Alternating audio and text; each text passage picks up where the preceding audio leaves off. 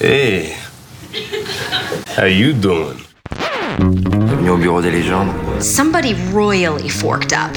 Un épisode et j'arrête Dracaris. Une émission présentée par l'ACS, C'est pas toi qui pars, c'est moi qui te vire. L'association des critiques de séries en partenariat avec Beta Série, la radio. These violent delights have violent ends.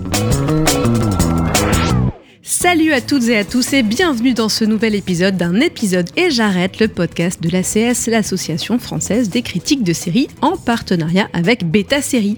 Cette semaine, on va parler d'une maladie qui touche Hollywood, qui n'épargne sans doute pas vos proches, voire vous-même, et dont nous allons apprendre ensemble à décrypter les symptômes. Je veux parler de la réunionite aiguë. When the first episode of Grey's Anatomy aired in March of 2005, I'm not sure if Shonda Rhimes knew that she had created a show that would have a lasting imprint on television and create lifelong friendships. Over 400 episodes and counting. A tribute to everyone who has been a part of our family. And yes, there have been some changes over the years. But the one thing that has remained a constant is the incredible fan base.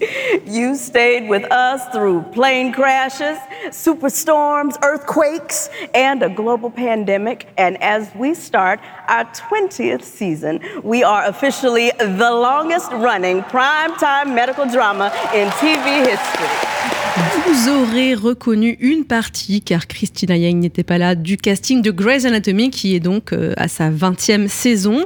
C'était donc une mini-réunion aux Emmy Awards, euh, une réunion donc pour une série qui existe encore, c'est un peu étrange, on en parlera. Des remakes au reboot de séries en passant par les émissions anniversaires et donc les réunions en direct, la nostalgie semble étreindre Hollywood plus que jamais. Ce passéisme signe-t-il le retour de la télé à papa, comme on dit, ou la fin des prises de risque pour les plateformes? Pire, faut-il craindre une contagion internationale et le comeback de classe mannequin ou des filles d'à côté? Je suis Nora Boisouni, journaliste indépendante et présidente de l'ACS et non, je ne serai pas seule pour répondre à ces questions brûlantes car je suis entourée de nos membres, Anaïs Bordage. Salut Anaïs. Salut. Tu es journaliste indépendante et Florian Kay. Salut Florian. Salut. Tu es journaliste culture au magazine Tétu. Florian, c'est toi aussi qui a été tiré à la courte paille pour la carte blanche à la fin de cet épisode. Est-ce que tu veux nous teaser le sujet ou pas du tout? Genre en deux briques, en trois Alors, je briques? peux donner quelques petits mots euh, au hasard. Euh, je vais dire somme, euh, je vais dire politesse et je vais dire acné. Voilà. D'accord. Oh waouh. Ça donne envie.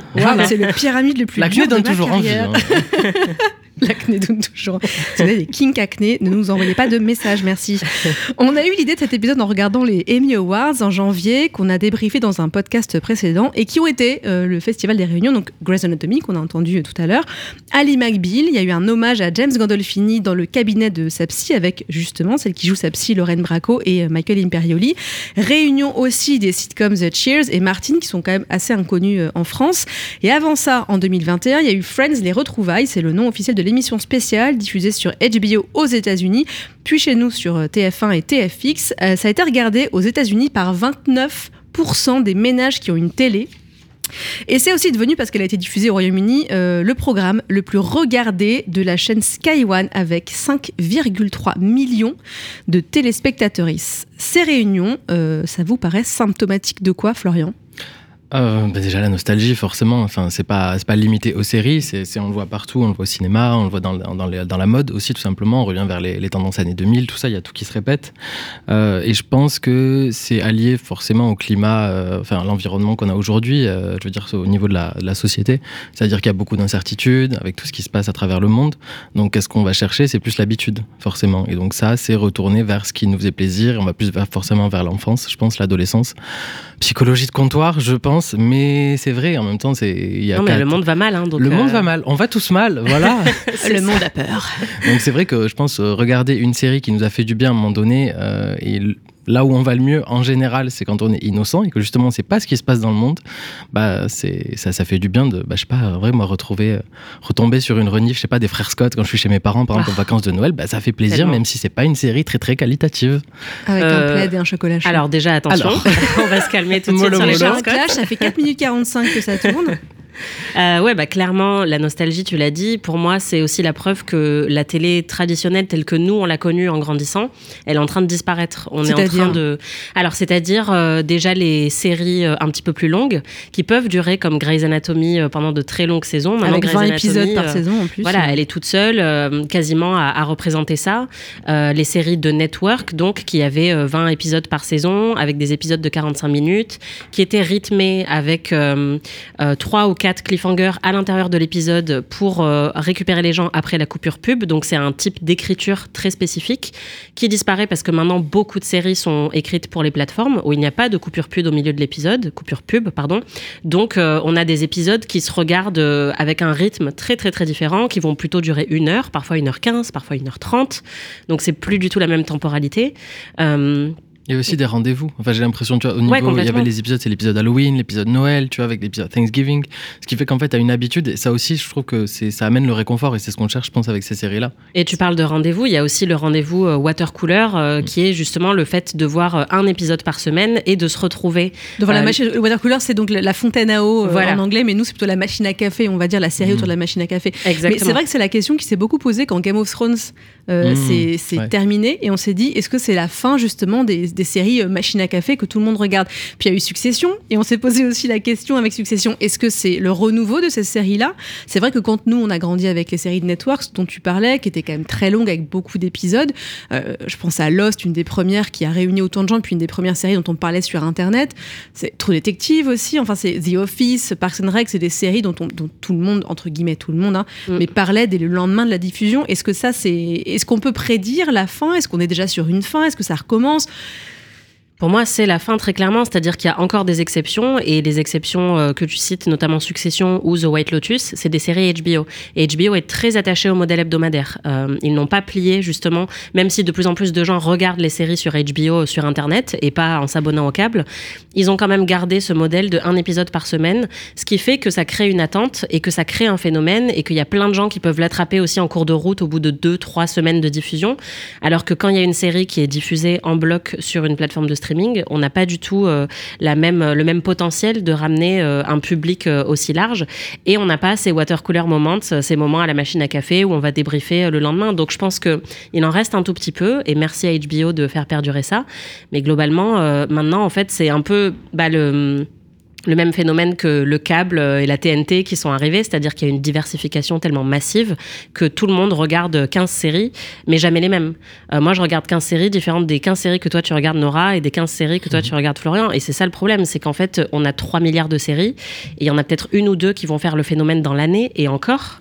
Euh, mais plus personne ne peut se retrouver de manière aussi commune que devant Urgence, devant Grey's Anatomy, devant The Office, où effectivement c'était des époques où il y avait numériquement moins de séries. Mais justement, est-ce que c'est la faute euh, de ce qu'on appelle le, le peak TV, donc cette surproduction depuis euh, une dizaine d'années maintenant euh, de, séries télé, donc tellement de choix que finalement on met trois heures à choisir un truc sur une des 74 plateformes auxquelles on peut ou on est abonné et on finit par euh, regarder Friends quoi. En fait, c'est le revers de la médaille un petit peu parce que j'ai l'impression qu'en tout cas, on va dire au milieu des années 2000, vers la fin des années 2010, c'est là que tout le monde a réalisé que euh, les séries, c'était un médium qui était bankable, qui pouvait fonctionner, qui pouvait amasser des gens, qui, bah, il y avait du profit publicitaire aussi à se faire. Donc forcément, tout le monde voulait sa part du gâteau. Après, il y a eu les plateformes du streaming qui s'y sont mises. Donc, en plus du câble, qui déjà, euh, tout le monde venait un petit peu grappiller un petit peu euh, ce qu'il y avait là. Maintenant, après, il y a les plateformes. Donc, en fait, tout le monde en veut. Et sauf qu'en fait, bah, maintenant, il y a, trop pour euh, l'offre elle, elle est beaucoup trop conséquente en fait et on n'a plus le temps on n'a plus l'énergie Euh, et surtout je pense aussi à mettre en lien en fait avec le comment dire ouais ça le contexte aujourd'hui enfin le, climat actuel qui fait qu'on n'a pas forcément envie de- de- d'essayer de, s'investir et de tout découvrir de tout consommer. En fait il y a une surcharge je pense en termes de contenu qui fait qu'on est on est on est juste fatigué aussi face à ça Il y a aussi quelque chose, je pense, dans les thématiques. Euh, quand on regarde la grande majorité des séries, entre guillemets, de prestige qui sont sorties ces dernières années, c'est pas funky fun tout le temps. C'est quand même beaucoup d'histoires de C'est pas funky fun. Nous ne sommes pas nés en 2000 ici, hein, je vous le rappelle. Euh, c'est quand même ouais beaucoup beaucoup de meurtres qui doivent être euh, résolus par Nicole Kidman. Euh, mais elle le fait très bien Et elle le fait très bien et on la remercie. On fera une émission peut-être sur Nicole Kidman. Ah mais euh, il y a beaucoup beaucoup de choses à dire. Si mais vous êtes en pour, fait, euh, un petit commentaire. euh, les fans. Mais le truc, c'est que on n'a pas autant de Gilmore Girls, de, de Frère Scott, de Buffy, de séries qui peuvent parfois aborder des, des thématiques euh, qui sont dures, mais qui vont aussi être des séries bonbons, réconfortantes, euh, avec ouais, ces épisodes qui sont un petit peu plus courts. Moi, je reviens toujours au format. Je pense que c'est vraiment ça le problème. Quand tu parles de la PIC TV, l'autre problème, c'est que justement, il y a eu tellement de séries que euh, la concurrence est devenue très très rude et qu'il y a beaucoup de séries qui sont annulées après une ou deux saisons. Et donc, on n'a pas le temps de bâtir l'attachement émotionnel euh, avec les personnages, qui est pour moi la définition euh, de la série. C'est-à-dire qu'une série, c'est des gens qui deviennent nos meilleurs amis, alors qu'ils n'existent pas, mais euh, en fait, on les accompagne pendant 6, 7, 10 ans. Et euh, on les voit changer, on les voit changer physiquement, on les voit évoluer euh, mentalement, on les voit euh, traverser des mariages, des divorces, des décès, comme nous.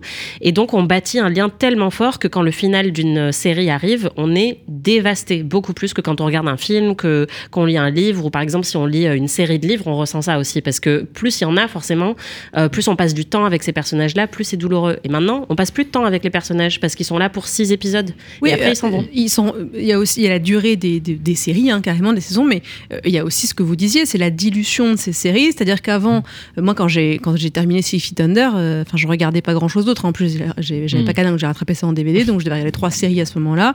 Mais effectivement, quand je regardais Grey's Anatomy au début, The Office, etc., j'ai- bon, mettais beaucoup de séries parce que j'aime les séries. Mais disons que t'es pas sur, euh, tu dilues pas ton attention autant, donc tu dilues pas ton attache, tu ne dilues pas pardon ton attachement, ton affection, ton amour. Donc effectivement, c'est comme perdre un ami ou quelqu'un qu'on connaît, quelqu'un de sa famille. Il y a ça aussi. Je sur, ce que- sur ce que tu disais, Florent, tout à l'heure sur. euh, euh, le, le- sur la mode, le retour des années 2000, on parlait des reboots et des remakes, euh, des valeurs sûres.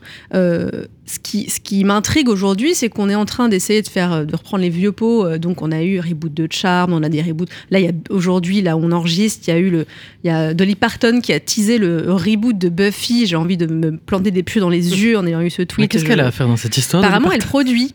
Ok. Ouais, Moi aussi, je me suis dit, qu'est-ce que c'est que Ah, ce. Dolly Parton dans Buffy? Elle Bon, produit bon. tout, les vaccins, Ouais. Buffy. euh, Sur tout terrain, Dolly Elle Parton. se tout une femme prolifique. Elle est productrice d'elle-même de tout.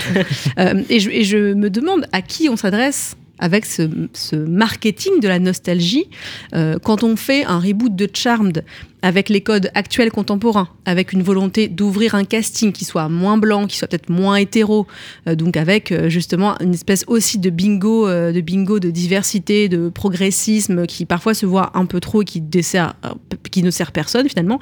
À qui on s'adresse? Est-ce qu'on s'adresse aux gens comme nous qui avons vu Charmed qui avons peut-être grandi avec, ou est-ce qu'on s'adresse à la jeune génération? Ben, pour moi, ils veulent s'adresser aux deux, sauf qu'en fait, ils finissent par s'adresser à personne. Parce Bah, que, exactement. en fait, ceux qui, qui ont connu, par exemple, on va prendre l'exemple de Charmed, qui est, qui est, je trouve, représentatif de ça.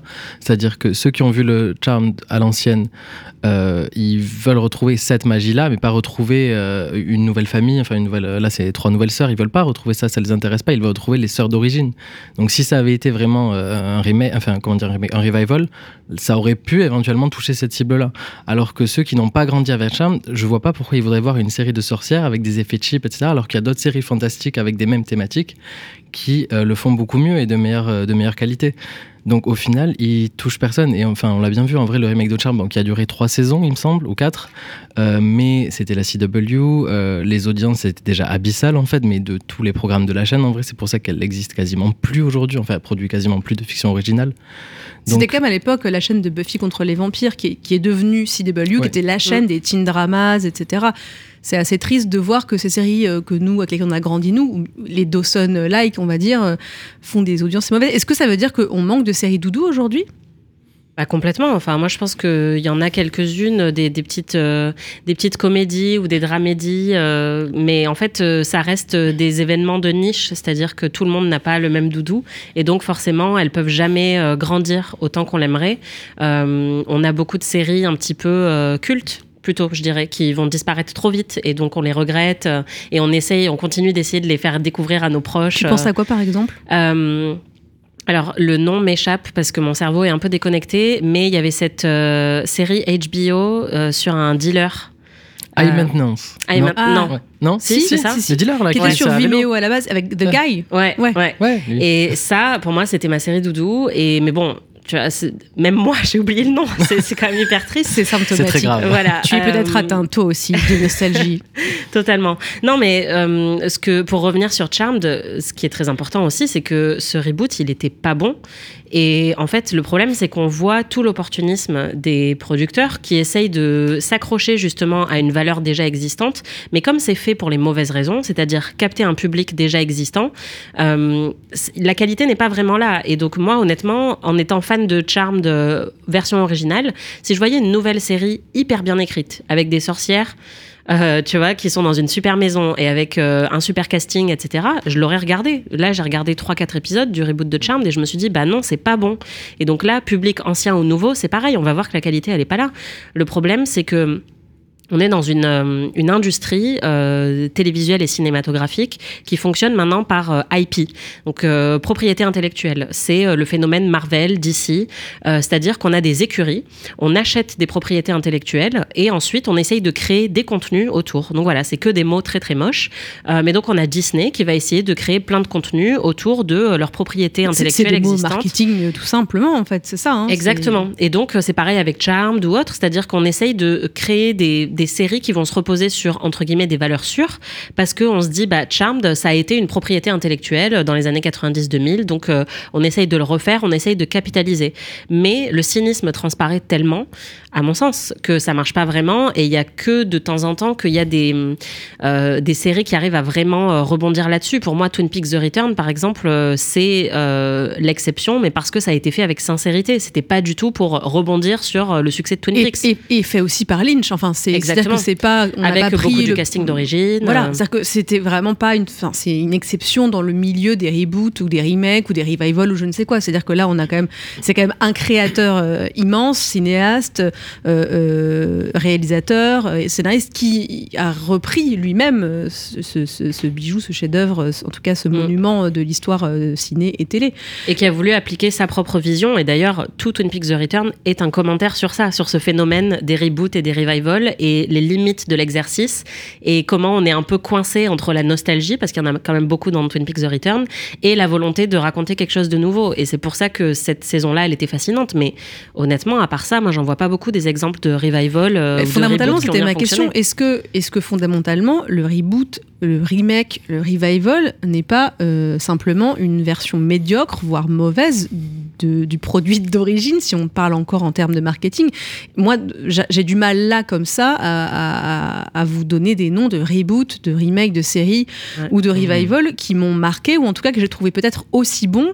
Euh, parce qu'on meilleur, on va peut-être pas déconner, mais peut-être aussi bon que l'original, je, je sais pas. Bah, Non, ceux qui m'ont marqué, c'était euh, pas en bien. C'est-à-dire que Sex and the City, la Ah nouvelle oui. version, tout le monde disait que c'était triste en fait. Enfin, on se disait, mais vraiment, il fallait les laisser Girl, euh, tranquilles. pareil, euh, c'était Ouais. pas. C'était pas fou. J'avais bien aimé.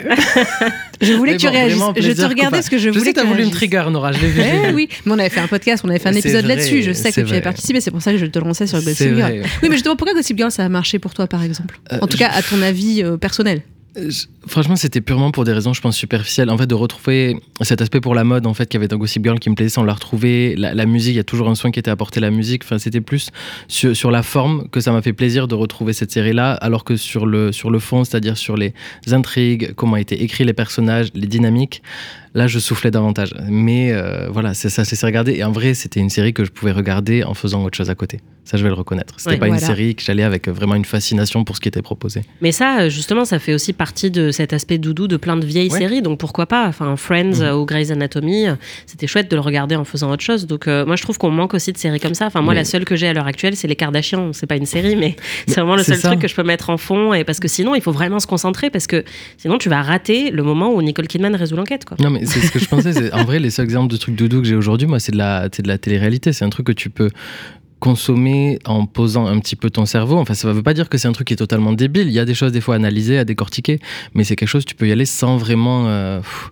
tu sais que tu vas un petit peu souffler euh, devant, et c'est ce qui était bien. Je pense que quand je regardais Gilmore Girls, quand il y avait euh, Dawson qui passait, quand il y avait Beverly Hills, des trucs comme ça, des rediffs, euh, c'était que peu importe même la saison, l'épisode, etc. Je savais plus ou moins où j'étais, les repères étaient là, et ça se laissait, ça se laissait regarder très très facilement. Et c'est ça une série doudou aussi, c'est c'est pouvoir entrer dedans sans en, en, en, en ayant conscience, on va dire, de où, est- où est-ce qu'on est dans l'intrigue. C'est c'est vachement intéressant ce que, ce que tu dis sur la télé-réalité qui supplante un peu nos doudous. En tout cas, la télé-réalité comme quelque chose qui se rapprocherait peut-être scénaristiquement, peut-être du point de vue de l'écriture aussi et de la récurrence et de l'affection dont tu parlais Anaïs, euh, qu'on Complètement. a pour les personnages, qui se rapprocherait en tout cas de ce qu'on a pu vivre nous avec des séries comme Friends, comme Dawson, etc. ou comme Malcolm, enfin tout ce qui repasse sur la TNT euh, avec 29 épisodes d'affilée et qui fait vraiment plaisir euh, à voir quand même. Je pense que ça, ça s'explique en vrai par le, le remplissage. En fait, ce qu'avaient les séries doudou à l'époque, c'est qu'il y avait beaucoup de filler épisodes qu'à l'époque on critiquait parce qu'on se disait putain non, on veut arriver, euh, au moins il va se passer un truc, on va y avoir la rencontre entre Pourquoi deux il nous personnages. raconte le tatouage chinois de Jack C'est ça. complètement.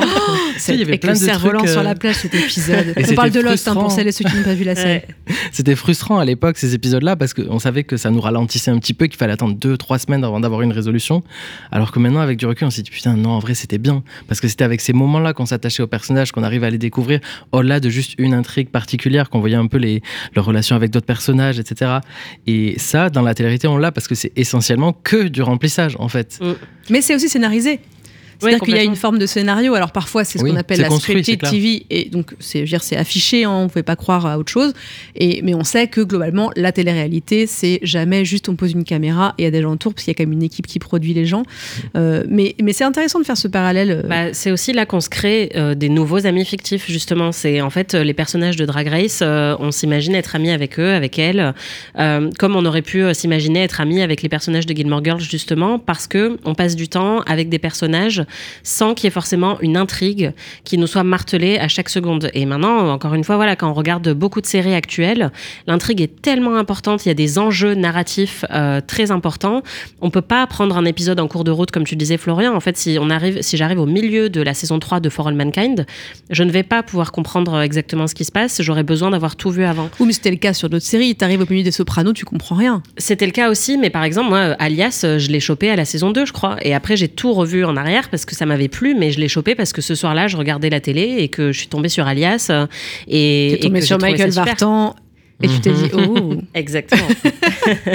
Mais oui, alors que en fait, la télé-réalité, ou justement beaucoup de ces séries-là euh, à l'ancienne, euh, les, les sitcoms, mais pas seulement, aussi les séries dramatiques, c'était des séries où le personnage primait souvent sur l'intrigue. Quand tu regardes Alias, Pourtant, il y a une mythologie méga compliquée, il y a plein de choses. Lost, c'est pareil. Mais en fait, t'arrives, tu vois juste des personnages qui sont en train de s'engueuler, qui sont en train de se draguer, euh, d'une saison à l'autre, d'une série, d'un épisode à l'autre. Ça, ça change pas. Et donc, tu n'as pas besoin d'avoir toute la mythologie en tête pour comprendre. Alors que si tu regardes une mini-série HBO maintenant de 10 épisodes ou de 6 épisodes, bah, ça n'a aucun sens d'arriver comme ça en plein milieu. Et en plus, bah ouais, tu vas pas vraiment t'attacher. Enfin, si j'arrive à un épisode de The White Lotus comme ça, bon alors encore plus The White Lotus, mais on a aussi beaucoup de personnages qui sont pas très attachants actuellement à la télé. Donc euh, ça complique tout ça. Et donc ça me surprend pas effectivement que la télé-réalité ce soit là où on voit juste des gens qui vivent leur vie, euh, qui parlent face caméra et qui nous accrochent beaucoup plus. Il me semble que ce que vous décrivez aussi, euh, c'est une, une forme de nostalgie ou de regret du temps long. Parce qu'on tourne un peu autour depuis le début, enfin on ne fait pas que tourner autour, hein, vous en parlez évidemment Anaïs et Florian, mais euh, on parlait du format sériel qui, qui a changé, de la durée des épisodes, de- du nombre de saisons, du nombre d'épisodes aussi, euh, de la nostalgie, donc du temps aussi passé, qui est une forme de, de douceur du temps qui est passé, mais de douleur que ce temps bah, n'existe plus. Et, et on parle de télé-réalité, c'est le temps long la télé-réalité, c'est-à-dire qu'on vit avec des gens et comme vous le disiez, c'est des personnes qui euh, vivent des ruptures, des mariages, donc comme dans les séries de, de fiction réelle, euh, ils ont des enfants, euh, elles, elles, elles ont des enterrements, des nouvelles émissions, des lancements de produits, etc. Donc il y a cette forme de temps long qui se retrouverait aujourd'hui uniquement là-dedans. Euh, Enfin, je veux dire, une forme de dilatation du temps presque que tu décrivais, Florian, avec les fillers. Et là, les fillers sont dans les pommettes Oh. des Kardashian. Waouh, je viens d'y penser, je me suis dit, je peux pas ne pas la dire celle-là. non, non, mais en tout cas, j'ai l'impression que justement, ce temps long, euh, il ne se retrouve plus que dans la télé-réalité. Parce que c'est aussi un truc qui est plus, fa- enfin, plus cheap à produire en fait. Aussi. Enfin, ce Ah oui, modèle-là, en tout cas, a la plus de plus-. Il n'y a plus de longues Ouais. saisons. Enfin, en fait, Game of Thrones, c'était peut-être la, la dernière série euh, à avoir autant de saisons, autant d'épisodes, et où effectivement, c'était bon. On était un peu soulagé aussi quand ça s'est terminé parce qu'on n'en pouvait plus. Mais. Euh, bah, Grey's Anatomy, 20, 20e saison. Grey's Anatomy, euh, voilà. Mais bon, après, là, c'est un peu. Euh, le... Ouais, c'est l'opposé extrême. C'est-à-dire que même les plus hardcore fans de Grey's Anatomy commencent un petit peu à se lasser. mais c'est vrai que c'est assez Est-ce que Jennifer Padjemi, notre membre fan de Grey's Anatomy, se lasse enfin, bah, ça, Je veux pas la trahir, mais je crois qu'elle a peut-être une ou deux saisons de retard. mais je, je lui en voudrais pas parce que moi, c'est pareil. En fait, j'ai essayé de tenir, mais c'est vrai que c'est compliqué. et c'est normal que les, les scénaristes s'épuisent aussi parce que, voilà, il y a un moment où c'est difficile de continuer à raconter de nouvelles histoires. Mais il faut qu'il y ait un juste milieu entre les deux. Et la plupart des séries, enfin, c'était une blague dans Community. C'était euh, six saisons et un film. Et en fait, ça, c'était la tradition avant. Maintenant, euh, six saisons, déjà, c'est exceptionnel. Même Alten Cashfire, qui en a duré quatre, pour moi, c'est une des dernières euh, saisons où je me suis vraiment attachée au personnage, où j'étais hyper triste quand ils m'ont quitté. Mais la Succession, quatre saisons aussi. Succession, voilà. For All Mankind en est à la quatrième, et je pense qu'il y en aura une cinquième. Je crois qu'il veut faire six saisons. En tout cas, il avait, le, créateur avait dit qu'il il, planchait, euh, ouais, il, ça. il, préparait six saisons. Ils ont un plan. Et, et, For All Mankind, moi, c'est une des raisons pour lesquelles j'adore cette série qui est diffusée sur euh, Apple TV+. C'est parce que c'est celle actuellement qui me rappelle le plus la télé traditionnelle. Mmh. Euh, c'est une série déjà où il n'y a pas de star de cinéma, justement, parce que ça aussi, c'est un concept de la PIC TV. On fait des séries courtes, voire d'anthologie, pour choper des gens du cinéma qui ne seront pas engagés sur 10 qui ans. pas le temps, oui, voilà. Voilà. et For All Mankind n'opère pas comme ça. Donc, il y a des têtes connues, des gens qu'on a vus chez HBO etc. Mais c'est pas des stars du ciné. Et sur euh, Apple, dans la saison, on a, on a euh, celui qui joue dans Servant. Euh... Shyamalan Ouais, euh, Toby. Toby, ah Toby, je sais plus comment il s'appelle. Juste Toby. Juste Toby. Oublié qui joue pas du tout le même rôle d'ailleurs dans, dans For Mankind. Mais oui, en fait, il y a toujours un peu ces écuries en télé aussi où on voit les acteurs qui passent d'une série à l'autre dans la même plateforme. Mais en tout cas, c'est une série qui, qui pour le coup, joue vraiment sur le temps long dont tu parlais. te le dire, là, on, ouais. on, part des années 60 et on est, là, on est en quatrième saison, c'est 10 ou 15 ans euh, par euh, saison. En fait, mm. là, on est dans les années 2000 déjà, donc on, sait que si ça va jusqu'à 6 saisons, on sera dans le futur finalement par rapport à la période qu'on vit. C'est ça. Mais alors, on parlait des. Je veux dire, au-delà des saisons juste euh, longues, etc., aussi, je pense qu'il faut vraiment revoir le, mode de diffusion. Revenir un petit peu à l'ancienne, retrouver un schéma hebdomadaire comme fait HBO et qui, n'a pas changé d'ailleurs au fil du temps. Avec The Last of Us, d'ailleurs, ils ont continué à faire ça. Hein. C'est ça qui peut fonctionner. Apple TV le fait. Bon, ils font toujours, je crois, deux ou trois épisodes pour lancer la saison et après, c'est un par semaine. Et je pense que c'est ça parce que c'est enfin, c'est créer une sorte d'illusion en fait dans le cerveau des, téléspectateurs. C'est se, dire que ce rendez-vous, même si la saison va durer que 10 ou 12 épisodes, elle va suivre pendant, je sais pas moi, deux mois, trois mois, quatre mois. Et rien que ça, ça marque. Enfin, dans une année, on va se dire, ah oui, j'aurais quand même passé un tiers de l'année avec ces personnages-là, même si c'était qu'un épisode, ça a duré que 20 minutes peut-être pendant la semaine. Mm. Mais tu vas penser, il y a une semaine après, ça va, tu vas dire ah qu'est-ce qui va se passer dans le suivant? T'as raison, il y a un côté inconsciemment, en fait. euh, on s'attache bah, aux gens parce qu'on passe du temps avec eux. Alors, euh, euh, je, voulais vous poser la question, c'est quoi les séries doudou de la génération Z, hein, ceux qui ont entre 25 et 27 ans aujourd'hui Mais est-ce que c'est la, télé-réalité Est-ce que vous avez d'autres Est-ce qu'ils ont le mm. temps d'avoir Parce que bah. on disait ça, ils n'ont pas le temps d'avoir des doudous. Est-ce que vous, vous savez Est-ce que, est que vous avez des jeunes autour de bah, vous On ne sait pas, ouais, parce qu'on est vieux, donc euh, on ne peut pas vraiment le savoir. Mais... Pas si vieux. Non, mais déjà, nous, on est vieilles d'accord. Euh, Florian plus jeune. Friends est toujours une série doudou intergénérationnelle. c'est ça. qui est fou, c'est-à-dire que la puissance de cette série fait qu'il y a des jeunes qui la découvrent aujourd'hui et qui se disent que c'est exceptionnel.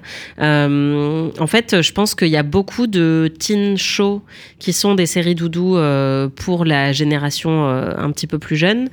Euh, je pense que peut-être Riverdale l'a été il y a un moment. Peut-être, ouais. Mais en vrai, ça euh, revient en fait vers les séries que je, pense que ma génération a eu. Les Gossip Girls, en fait, j'ai l'impression sur Twitter, à un moment donné, il y a eu une. Euh, enfin, ça a repris. Les Gilmore Girls, par exemple, il y a eu un énorme phénomène Gilmore Girls sur TikTok il y a quelques mois ou l'année dernière où il y avait plein de, plein de meufs qui essayaient de reproduire les tenues de Lorelai Gilmore.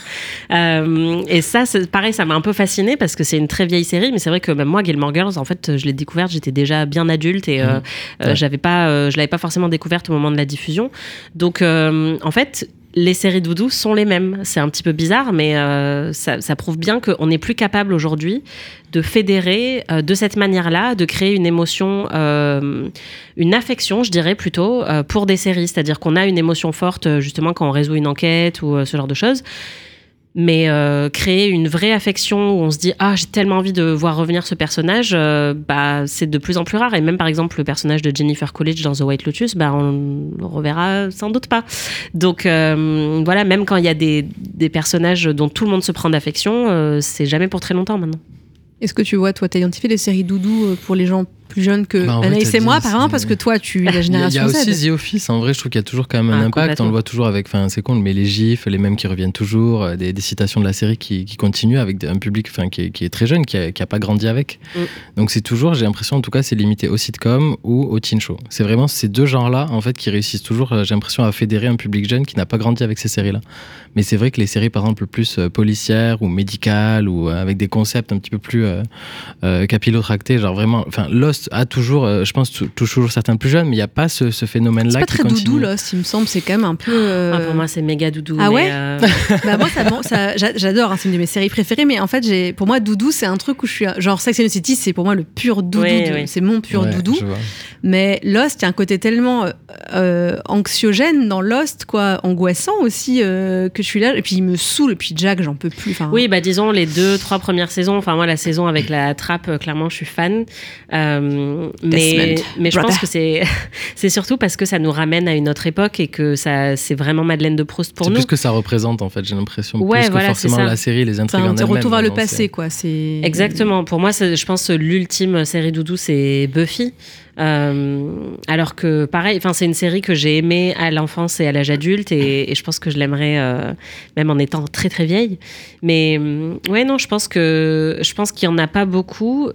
Moi j'ai X-Files aussi qui est quand même dans mon top avec Buffy effectivement et Sex and the City euh, Ah oui, et après, Friends tu disais Lost, pas trop trop Bah, détente. c'est pour ça que je viens d'y penser. Je me dis en fait non parce que X- oui, mais parce que le, Mais en le- fait, X-Files, dynamique c'est procédural. euh, Et il oui. y a aussi ça, la, différence en fait, c'est qu'il y a beaucoup de séries à l'ancienne, encore une fois, euh, qu'on pouvait prendre à n'importe quel épisode parce que c'était pas aussi sérialisé que les séries d'aujourd'hui. Oui, on rappelle procédural pour ceux qui, celles qui nous écoutent qui savent pas. euh, on a des enquêtes qui sont bouclées rapidement. On a, on a une mythologie, des arcs narratifs, etc. Mais on a euh, le Monster of the Week, on a l'enquête. C'est ça. de- En fait, on a le problème de la l'enquête, Un semaine. épisode euh, est bouclé, quoi. C'est ça, chaque semaine, il y a un problème qu'il faut résoudre. C'est très euh, répétitif, c'est une formule qu'on applique euh, de- d'épisode en épisode.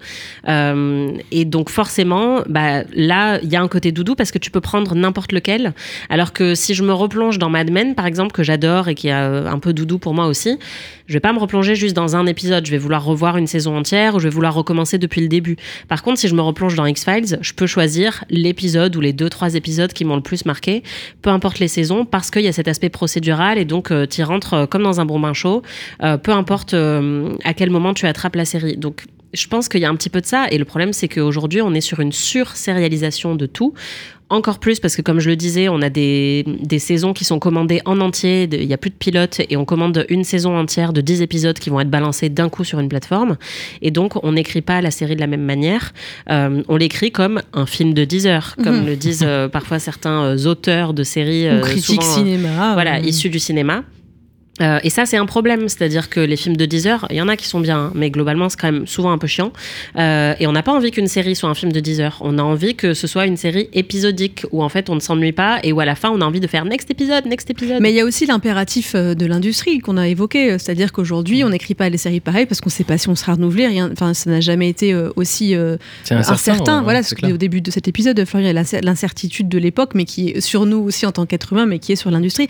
Justement, on avait parlé dans, dans une carte blanche de ce podcast euh, d'un article du site américain Vulture qui euh, avait euh, collecté énormément de témoignages d'acteurs, actrices de l'industrie, hein, que ce soit euh, des showrunners, des productrices, etc.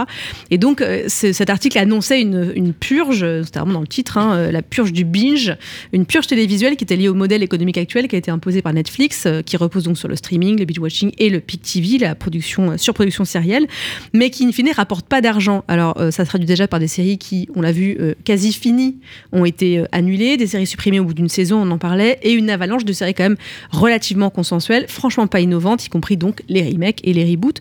Est-ce que euh, on peut aussi prédire que ça y est, le deuxième âge d'or euh, des séries, comme on l'a souvent euh, entendu, décrit ou lu, c'est fini? Est-ce qu'aujourd'hui, il faut attendre un robinet d'eau tiède que les prises de risque, c'est terminé parce que ça rapporte pas et qu'il faut justement, ce dont on parle depuis le début, des formes de valeurs sûres, même si ça rapporte pas énormément, des reboots, des remakes. Est-ce que ça va être, euh, est-ce qu'on va avoir des franchises, tu vois, tout ce que tu disais, les IP, des franchises Marvel, euh, l'équivalent euh, dans les séries désormais, ou est-ce qu'on peut quand même se dire que euh, on vit à une belle époque? Bah, pour moi, on y est déjà en fait. On est déjà totalement là-dedans. Euh, je pense qu'on le ressent beaucoup en tant que journaliste série. Euh, moi, j'ai l'impression d'être face à un robinet d'eau tiède euh, depuis plusieurs années. Enfin, c'est très très rare que j'ai des énormes coups de cœur en série maintenant, beaucoup moins que euh, y a 8 ans, 10 ans. je pense que cet âge d'or-là, il est terminé. Après, moi, je garde espoir et je pense qu'il y en aura un nouveau, mais peut-être pas tout de suite. Il y a eu une grève historique cet été, enfin du coup l'été 2023 à Hollywood, parce que les scénaristes et plein d'autres membres de l'industrie, justement, voulaient dénoncer les conditions de travail, le fait qu'il y a plein de séries qui sont euh, commandées, écrites, tournées en entier et jamais diffusées, euh, qu'il y a plein de scénaristes qui travaillent sur la saison 1 mais qui sont pas réinvités sur la saison 2 ou qui sont déjà en train de bosser ailleurs et donc on perd la mythologie, on perd la fluidité d'une saison sur l'autre, etc. aussi. Euh. Voilà, donc en fait il y a plein de problèmes qui font que les séries sont moins bonnes. On a aussi des scénaristes qui sont en burn-out, qui sont épuisés, qui sont surprécarisés euh, et qui sont pas capables d'avoir les conditions de travail nécessaires pour nous pondre autant de chefs-d'œuvre qu'on en a eu il y a 10, 15, 20 ans. Donc euh, oui, moi je pense qu'on est totalement dans le robinet d'eau tiède à l'heure actuelle, mais je pense que on va encore assister à ce petit ralentissement pendant quelques années et qu'il y aura ensuite les fruits de cette grève et de cette remise en question euh, qu'on va peut-être pouvoir découvrir d'ici quelques années, je l'espère, avec une, nouvelle qualité et de nouvelles prises de risques. Et toi, Florian, tu es aussi optimiste qu'Anaïs ou bah, pas Je pense qu'il faut que tout simplement que les, comment dire, les, les, gens de ce milieu-là, en fait, de cette industrie, réalisent la lassitude, je pense, du public et que petit à petit, je pense même le public va, va, avoir une autre exigence en fait en termes de contenu. Ils vont se dire, ben, on est un peu lassé d'avoir les trois mêmes séries qui, même si elles ont des titres différents, des cases différents sur le fond, c'est la même chose. Et puis on paye pour beaucoup de plateformes, donc Exactement. il va falloir qu'il y ait du retour et sur pour, investissement. Et je pense qu'en fait, pour beaucoup, on paye et en fait, on regarde de moins en moins de choses. Donc euh, je pense qu'il y en a beaucoup mm. qui vont se désabonner. Donc ça va, ça va amener, je pense, petit à petit une remise en question. Euh, parce que si personne euh, n'achète, entre guillemets, ces séries-là, il va falloir réinventer en fait le modèle des séries. Donc oui, on va y arriver. Je sais pas si ce sera dans 10, 20 ans, quelque chose comme ça. Et en même temps, tout va tellement très vite que euh, ça, peut très bien être dans 5 ans que tout, peut être chamboulé. Donc, je ne sais pas quelle forme ça va prendre. C'est ça que je me demande. Je ne sais pas comment le, ce modèle-là va, être inventé bah, Je sais pas, ouais. après je pense qu'il il y a un truc qui est très important aussi, c'est le rôle de la critique. Justement, dans un moment comme celui-là, c'est compliqué parce qu'on ne sait pas où donner de la tête, il y a beaucoup trop de séries. Mais euh, pour aider les gens à faire le tri et aussi pour dire euh, ce qui mérite euh, d'être valorisé ou pas, par exemple Andor, qui est une série IP, euh, qui est une série euh, voilà Star Wars, bah, c'était quand même. Qui est sur Disney donc. Voilà sur Disney Pour moi, c'était une des meilleures séries de ces dernières années. C'est une série exceptionnelle parce qu'on a laissé le créateur Tony Gilroy appliquer sa vision des choses, un peu voilà comme on disait avec Twin Peaks tout à l'heure et David Lynch. et donc je pense que la critique a encore un rôle à jouer aussi là-dessus pour distinguer les projets IP qui se démarque quand même un petit peu. Et pourquoi? Et en fait, c'est parce qu'il y a eu de la prise de risque malgré tout. C'est parce que ces créateurs-là ont essayé de faire quelque chose de différent. Ils n'ont pas essayé de juste refaire Sex and the City euh, avec des actrices plus âgées, mais ils ont essayé de faire quelque chose de nouveau, de vraiment très unique. Donc moi, j'espère aussi que, parce qu'on est nous aussi dans un métier un petit peu précarisé où il y a beaucoup de gens en burn-out, mais euh, c'est hyper important qu'on puisse continuer à faire ce métier-là et à peut-être euh, voilà le dire quand il y a toutes ces séries euh, IP et toutes ces réunions pourries euh, qu'il faut arrêter quoi et envoyer un signal fort à l'industrie euh, pour dire que ça ne marche pas. On n'est pas dupe. Voilà, et, qu'il faut peut-être essayer de se réinventer, euh, de trouver de nouvelles idées. Enfin, je veux dire, euh, voilà, les, plus grandes séries de tous les temps, euh, que ce soit The Leftovers, Six Feet Under, Buffy, Mad Men, enfin toutes celles qu'on a citées, c'est parce que c'est des séries qui sont absolument uniques et qui ont une vision vraiment exceptionnelle. Donc ça, je suis sûre qu'il y en aura encore des séries comme ça, mais il faut laisser les gens les écrire et les produire. Et là, le problème qu'on a à Hollywood, c'est que bah, ça se passe pas vraiment comme ça. A New Hope, comme on dirait dans Star Wars Tout à fait, bravo. La carte blanche de l'ACS. Florian, c'était le jingle qui annonce ta carte blanche. Je t'en prie. Bon, alors Nora, Anaïs, aujourd'hui, promis, je vais pas vous recommander une télé-réalité à la Selling Sunset, même si je tiens à préciser que je pourrais totalement le faire, parce que mes neurones sont actuellement en train de s'évaporer devant la dernière saison de Love Island. Euh, voilà, c'est juste un petit appel. Mes DM sont ouverts pour ceux qui voudraient en parler avec moi. Mais bref, revenons à nos moutons. Euh, non, aujourd'hui, mes chers consoeurs, j'ai hésité à vous conseiller une nouvelle série que j'ai commencée. Et finalement, non, j'ai pas eu envie. J'ai juste envie de vous partager une liste non exhaustive de toutes ces petites choses qui font monter le seum en moi lorsque je regarde une série. Toutes ces choses qui m'énervent parfois car je trouve qu'elles manquent de réalisme, tout simplement. Je vous préviens tout de suite, ça va être très bordélique à l'image du dernier remaniement du gouvernement. Voilà, c'est mon petit côté politique de ma carte blanche. On se. J'accuse. Je vais commencer par un phénomène qui nous a tous fait tiquer quand on était plus jeunes. C'était ces séries pour ados où les soi-disant adolescents étaient joués par des interprètes qui avaient plutôt l'âge d'être admis en EHPAD. Euh, bon, j'abuse un peu, mais par exemple, il y a eu Gabrielle Carteris qui jouait Andrea dans Beverly Hills, ou bien Rochelle Redfield qui incarnait Johanna dans Hélène et les garçons, qui jouaient respectivement des jeunes filles de 16 et 19 ans alors qu'elles avaient 29 ans. Alors 29 ans, c'est mon âge à l'heure actuelle pour info, Euh, et il est évident que je pourrais pas jouer dans Scam France euh, parce que, j'ai pas, même pas trop envie d'y penser euh, parce que ça me confronte, ça me confronte au fait que je vieillis. Quoique je préfère le terme gagner en maturité, qui est plus positif et qui me donne l'impression d'avoir le contrôle sur moi-même, alors que je subis très clairement l'apparition des rides sur mon visage. Continuons sur cette belle lancée avec un autre détail qui m'irrite et ça remonte à l'époque où je regardais notamment les frères Scott dont on a parlé plus tôt, Euh, et plus exactement les saisons tardives où on voit Jamie, le fils de Ellie, et Nathan. Tout ça pour dire que j'ai en horreur ces séries où les scénaristes écrivent les dialogues d'un gamin avec une maturité et une sagesse telle qu'il s'exprime comme un moine tibétain. Euh, ma puce, tu n'es pas Bouddha. Euh, dis quoi couper comme euh, tous tes camarades de classe et c'est très bien car on se sait hein, si on devait représenter de façon crédible un enfant aujourd'hui on n'entendrait pas des conseils de vie très avisés j'ai des neveux pour info donc euh, niveau dialogue on serait plutôt sur du euh, hé tonton tu peux m'acheter un skin sur Fortnite ou encore des hé tonton pourquoi t'as un gros bouton sur le front? Enfin bon ça c'était peut-être juste moi Noël dernier je veux pas euh, Passons, euh, peu importe, restons sur le thème de l'épiderme. Pour ma part, je n'en peux plus de voir des personnages de série avec une peau toujours nickel, notamment dans les séries ados qui pourraient être qualifiées d'œuvres fantastiques à tel point l'acné y est un concept étranger. En fait, je réalise que j'ai besoin de retrouver des séries, bah, c'est en lien avec cet épisode, qui sont ancrées dans le réel, avec des petites choses anodines du quotidien. Euh, pour d'ailleurs faire le lien avec le sujet de nos discussions, euh, ce, qui me marque, ce qui me manque dans les séries actuelles, c'est des moments filler, donc de remplissage, qui ne servent pas à grand chose si n'est montrer la vie telle qu'elle est. Car non, dans la vie de tous les jours, on cherche pas forcément à cacher un cadavre comme dans How to Get Away with Murder ou à cuisiner de la meth comme dans Breaking Bad. Enfin, euh, je, je sais pas vous, mais. Parle pour toi. Voilà. Parfois, mon seul souci de la semaine se résume à une simple question, c'est comment vais-je réussir à camoufler ce gros bouton sur le front que mes neveux m'ont fait remarquer? Je vais terminer cette liste chaotique, mais très légitime selon moi, de tuer l'amour dans les séries, et c'est bien sûr le fait que tous les personnages de séries, sans exception, sont de gros malpolis. Tout simplement car ils ne prennent jamais la peine de dire au revoir ou bisous ou non merci Free, je ne suis pas intéressé par votre offre à 29,99€ par mois avant de raccrocher leur téléphone. Parce que la vie n'est pas une série, je tiens à vous dire au revoir et à très bientôt dans un nouvel épisode d'un épisode et j'arrête. Et aussi n'hésitez pas à me partager ces petites choses qui vous font aussi tiquer dans les séries. Je refuse d'être le seul à être aussi aigri pour des choses qui ne changent absolument rien à mon quotidien. Merci Florian. Alors moi j'ai un truc qui me rend zinzin, c'est que les personnages de série euh, aux États-Unis n'enlèvent pas leurs chaussures. Ah oui. Avant de juste monter sur leur lit ou leur canapé. Est-ce que le concept de Hmm. Vrai. chausson est un concept européen? Je vrai. ne sais pas. J'aimerais avoir euh, la réponse. Mais je pense qu'on pourrait avoir un épisode entier en fait sur toutes ces choses-là. hein. sur les trucs qui J'ai nous mettent lancé un le seum. Alors il y a aussi quand euh, les personnages font l'amour. Euh, hétérosexuellement parlant. Et donc il y a pénétration Pareil. euh, voilà euh, d'un sexe masculin d'un sexe féminin et qu'il n'y a pas de préservatif. Et qu'après la femme se lève met sa culotte et s'en va Ouais. voilà voilà je laisse les gens imaginer euh, si les gens euh, Mais il y a des choses à dire. hein. d'imaginer il y a beaucoup de problèmes en fait en termes de réalisme Ma liste était longue de trois pageoires de Nora.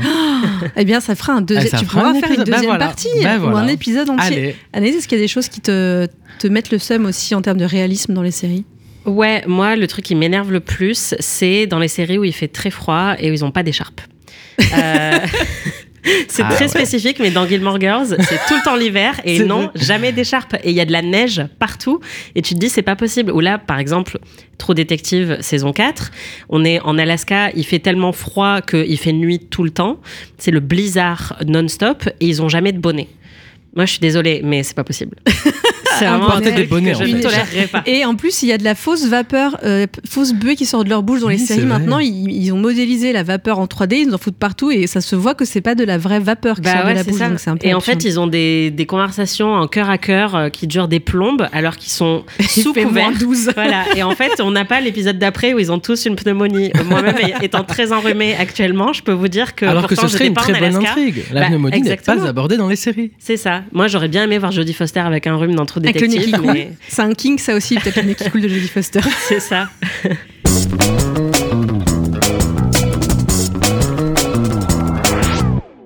C'est la fin de ce numéro d'un épisode et j'arrête le podcast de l'ACS en partenariat avec Beta Série. Merci à Anaïs Bordage et à Florian Kess. On se retrouve dans deux semaines pour un nouveau numéro. Et d'ici là, n'hésitez pas à partager cet épisode, à nous mettre 5 étoiles ou un petit commentaire car il n'y a pas d'amour, seulement des preuves. Ciao Un épisode et j'arrête, une émission à réécouter et à télécharger sur Beta Série, la radio et sur tous les agrégateurs de podcasts.